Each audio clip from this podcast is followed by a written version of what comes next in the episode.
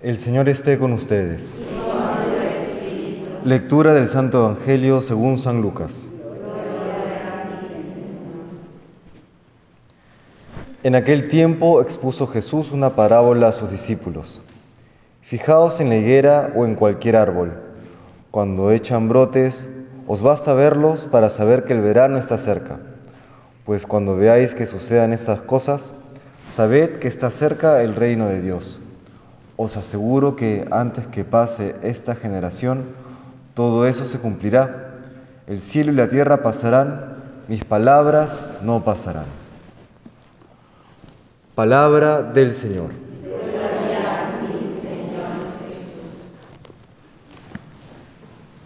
En el Evangelio del día de ayer el Señor anunciaba diversos signos que iban a precedir al fin de los tiempos y el día de hoy el Señor sigue dando estas imágenes, por ejemplo cuando una higuera o cualquier árbol echa sus brotes, sabemos que está cerca el verano y al final nos dice que el cielo y la tierra pasarán, pero sus palabras no pasarán, que todo esto se cumplirá antes que pase esta generación.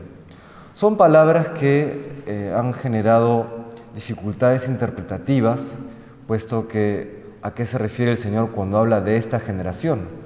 Algunos, por ejemplo, dicen que esta generación se refería a aquella que vio la destrucción del templo de Jerusalén, otros interpretan generación como humanidad, en fin, no pretendo agotar las diversas interpretaciones de, de este texto, pero lo que sí sabemos es que hay ciertas señales que indicarán el fin de los tiempos, pero quizá más importante aún es que hay ciertas señales que van indicando también que nuestra vida va avanzando también hacia su fin. ¿no? Uno se ve al espejo y aparecen arrugas, se ve al espejo y falta pelo, eh, aparecen canas, ¿no? diferentes signos que uno comienza a percibir aparecen los achaques, antes uno no se enfermaba de nada y de pronto comes cualquier cosa y ya te tumba, ¿no? Son diferentes señales pues que uno comienza a ver también en su vida.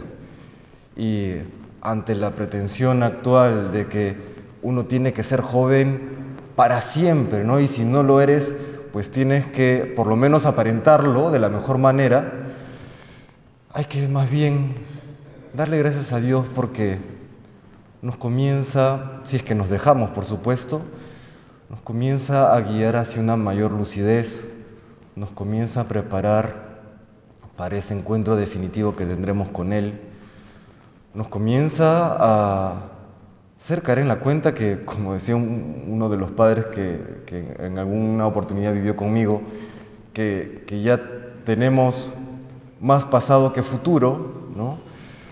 Eh, claro, todo eso me, hace cuestionarme y, preguntarme qué estoy haciendo hoy y qué voy a hacer con el tiempo que me queda. ¿Qué estoy haciendo con el tiempo que me queda, que es un tesoro incalculable? Todo lo demás se puede perder y de alguna manera se puede recuperar. Pero el tiempo, nadie puede dar marcha atrás al tiempo. Nadie. Todo lo que pretende hacer de ciencia ficción, ¿no? ¿Qué estamos haciendo con, este tiempo? ¿Cómo, ¿Cómo lo estamos aprovechando? ¿Cómo, ¿Cómo vamos reaccionando también a esa conciencia de que el tiempo pasa y que pues eh, cada vez se hace más corto el tiempo disponible? ¿Estamos esforzándonos por amar a Dios de verdad? La primera lectura del libro de Daniel, que también es misteriosa, ¿no? en este género apocalíptico, lo que, lo que nos está mostrando es que todo poder humano finalmente se derrumbará para dar paso al, a la omnipotencia de Dios, al poder infinito de Dios, finalmente aquel que va a reinar para siempre. Y estos poderes que presenta de esta manera un tanto terrible, este libro de Daniel, son, se presentan así porque la humanidad, o los hombres en particular, volvieron, los volvieron ídolos, los hemos vuelto ídolos.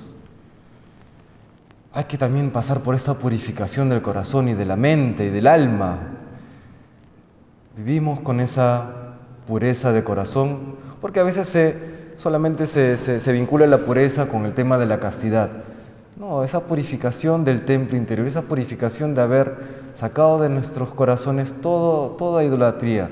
La idolatría del placer, por supuesto, la idolatría del dinero, del poder, del prestigio, de todo aquello que, aunque no necesariamente es malo en sí mismo, no son Dios. Vamos purificando el corazón. Pues el día de hoy que el Señor nos recuerda este tiempo limitado, ¿no? este tiempo que se acaba. ¿Cómo vamos cómo vamos enfrentando esta vida que Dios nos da, que es un don. Pues que, que lo sepamos aprovechar de la mejor manera. Le pedimos al Señor esta gracia el día de hoy. Que el Señor nos bendiga.